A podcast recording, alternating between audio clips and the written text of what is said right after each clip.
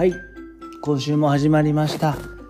えーベナンライフゆるトークです。この番組は西アフリカのベナン共和国で生活している大地と理科が YouTube やブログではお伝えしていないベナンでの日常や個人的なニュースをゆるーく話すラジオ番組です。よろしくお願いします。よろしくお願いします。今週は何を話しましょうか？ポルトノボに行った話はどう？あ、いいね。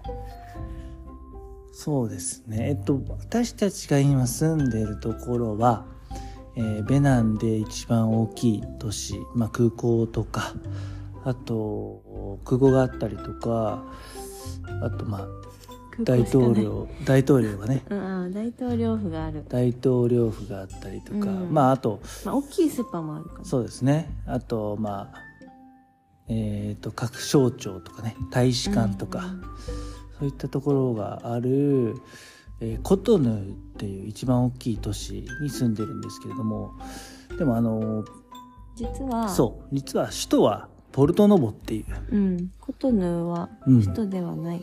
そう、なんですよね。で、ポルトノボに行ったきっかけっていうのが、あれだね、うん。あの、えーその JICA 海外協力隊、まあ、昔は青年海外協力隊って言いましたけどもの隊員さんがいたのでで結構仲良くさせてもらっててうんうん、そうそう。それで会いに行きまそした。いましたでまずねバスが良かったんだよねそうう。ん、まさかのクーラー付きのうん、Wi-Fi 充電、あ、Wi-Fi じゃない。iPhone 充電とかできる USB うん、付き。そうで価格もそんな高くないっていうだから昔は、まあ、ポルトノボに行くっていうとあの乗り合いバスうんうん。があの、ま、であのコトヌにすごい大きいあの市場がダントッパ市場っていうのがあるんですけどそこの中にあの乗り合いバスのとかそうそうタクシーのね乗り場があるんだけど、うん。そこからあの、まあ、いわゆるあの満杯に全員はいあの埋まらないと出発しないとか。そうそう。しかそもう。日本でいう、あのなんて市営とかのバスとかじゃなくてじゃないな。バンやんな。ミそう。ニバンバンか。バンね。ハイエースみたいな。そうそうそうそう。の大きい版みたいな、い。やもうハイエースやであのサイズは。ハイエースか、うん。そっか。ハイエースのは、まあ、ハイエースで、まあ、座席とか後ろの座席は全部取っ払ってあそうそうそうそう、うん、こう、まあ、新たにうん。こう座席をそう人数がね乗るそうように、4ね、列ぐらいのうん。座席を作り直してそうもうぎゅうぎゅうに乗ったらあれ20人以上乗ってるよな、うん乗ってるね。っていうそのぎゅうぎゅう詰めででしかももちろんね車もボロボロ。そうボロボロでエアコンもついてないしであの途中でその途中下車とかもあるんですよ。途中で人が降りたり乗ってきたりとかね。うんうんうん。だからすっごい時間かかるっていう。奥の人が降りるってなったらもうなんかほぼほぼ全員降りてそうまたまあそのその列はねそうまあ、その列その人が全員降りてでまた詰めてみたいな。そうそうそう。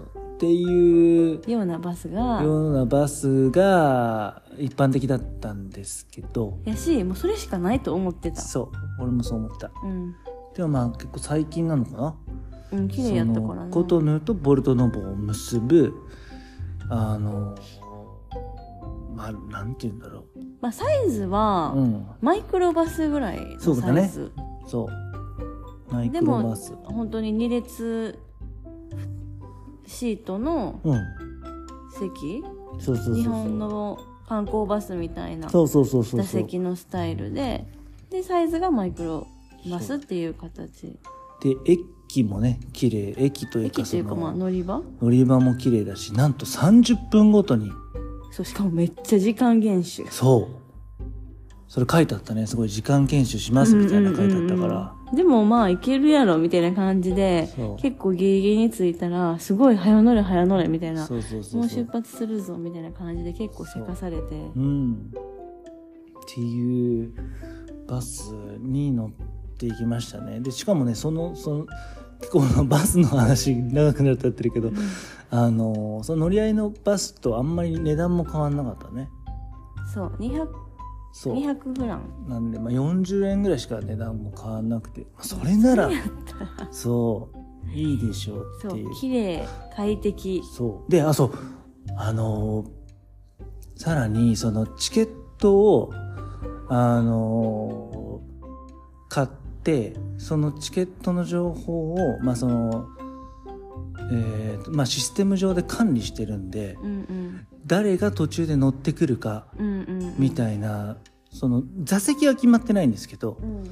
どのぐらいどこの停留所で停留所がまあいくつかあってそのどの停留所で何人乗ってくるかうん。みたいなのもきちんと数えてるからそうそう。そう僕たちが帰りね買おうとしたらもういっぱいですってなって、まだその時刻出発の時刻まだまではまだあるんですけどそう。そういうのもなんかそのえーっとなんだろう。QR をスキャンしてうん。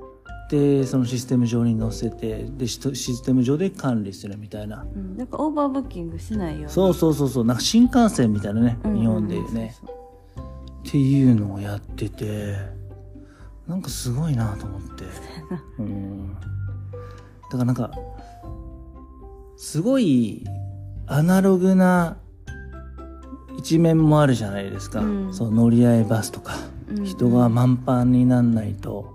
うんいあの出発しないとうんうか、ん。で乗り合いバスも乗ってるとその道端で停留所とかないんで道端どこでもその通りであれば捕まえられるから、うん。手上げて。そう手挙げて呼んだりとか、そういうアナログなところを見る一方でそういうなんかその最先端なものが入ってきてっていうなんか二つの側面を全然なんていうのかな。全然違う進化を遂げてってる二つの側面を見ることができるのすごい面白いなってあのうん。バスの中で思う感じたんですよね。うん。まあそれで、まあ、バスにはそう1時間半ぐらい。乗ってそうだね。1乗ってたよ。時間ぐらい乗って着いたっていう。でちょっと長くなっちゃうんで またあのポルトの方の話はちょっと次回うん。しようかなと思います。バスうん。の話、今日はバスの話でした。はい。じゃあこんな感じで、あの、毎週、えーベナのライフをゆるーく話していきたいと思います。じゃあ今週はこれでおしまいです。バイバイ。バイバイ